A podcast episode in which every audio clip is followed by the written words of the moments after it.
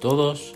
En el Café con Espiritismo de hoy traemos los comentarios de Gustavo Silveira en torno a un mensaje del Espíritu Emmanuel intitulado ¿Quiénes son los mediums generalmente? extraído del libro intitulado Emmanuel, capítulo 11.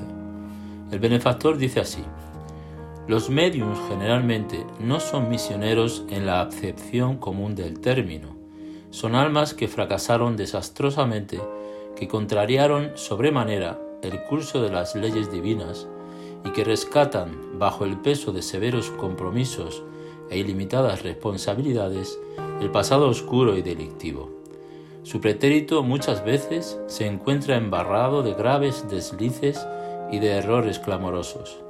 Casi siempre son espíritus que cayeron de las cumbres sociales por los abusos del poder, de la autoridad, de la fortuna y de la inteligencia, y que regresan al orbe terráqueo para sacrificarse en favor del gran número de almas que desviaron de las sendas luminosas de la fe, de la caridad y de la virtud. Son almas arrepentidas que buscan arrejuntar todas las felicidades que perdieron, reorganizando con sacrificios todo cuanto desvanecieron en sus instantes de criminales arbitrariedades y de condenable locura. Este es un mensaje fuerte, aunque cargado de mucha verdad, y el razonamiento para poder llegar a esa conclusión verdadera no es complicado. En primer lugar, es interesante puntualizar que Emmanuel no ha afirmado que todos los mediums son almas fracasadas de otras eras, sino que lo son la mayoría. Probablemente, al pensar en mediums, nuestra mente busque buenos ejemplos, como el del propio Francisco Cándido Xavier, o hasta incluso el de las grandes mujeres que auxiliaron de forma significativa en la codificación kardeciana y que se mostraron así misioneras en la acepción común del término. Sin embargo, lejos de que constituyan la regla, Francisco Cándido Xavier y muchos otros ejemplos de medios misioneros son la excepción.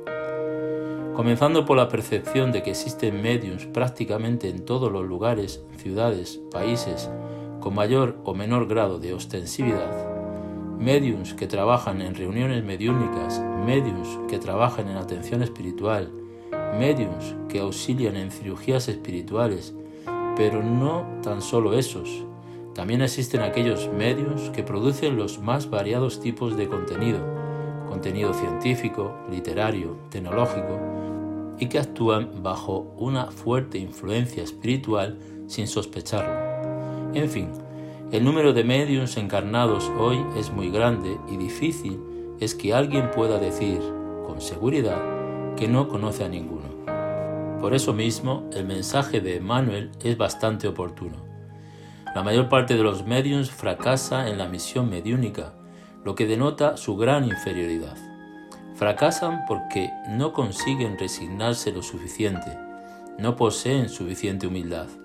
Fracasan por ver en la mediunidad una forma de ganar dinero o de cometer otros abusos. Fallan porque piensan que son los dueños de la facultad mediúnica, cuando no pasan de meros instrumentos que pueden ser cambiados rápidamente en el momento que no se muestren más aptos para el trabajo. En fin, hay muchas causas para fallar, porque la deficiencia moral de los mediums es enorme. Pero entonces, ¿por qué dar la mediunidad a un espíritu que no es moralmente elevado?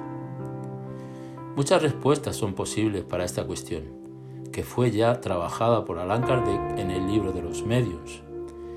Nos focalizaremos en la respuesta, que es donde se percibe la veracidad del mensaje de Emmanuel. Supongamos un espíritu que en encarnaciones pasadas haya adquirido una gran deuda con un gran número de personas.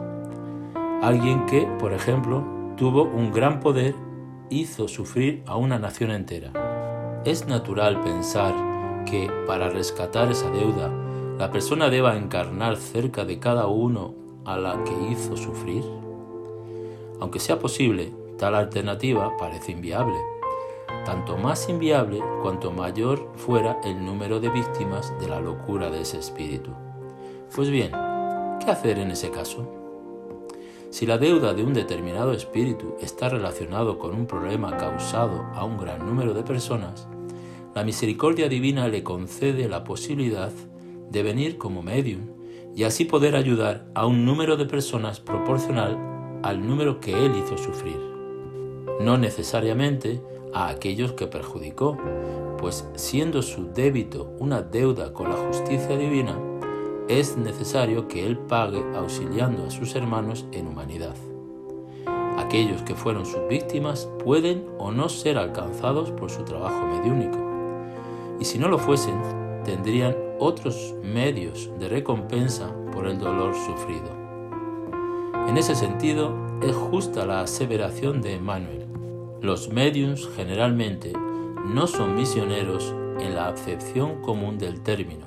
Son almas que fracasaron desastrosamente, que contrariaron sobremanera el curso de las leyes divinas y que rescatan, bajo el peso de severos compromisos e ilimitadas responsabilidades, el pasado oscuro y delictivo.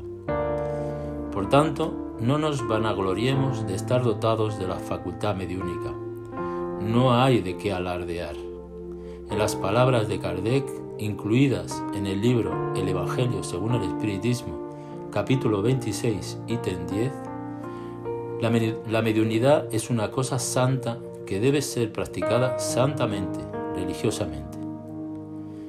Es necesario ser responsables en el trato de la mediunidad porque el contacto con los espíritus desencarnados no es una cuestión de creencia, sino de ley natural. Todos estamos en constante contacto con ellos y por eso somos responsables por aquello que hacemos de ese contacto. Mucha paz y hasta el próximo episodio de Café con Espiritismo.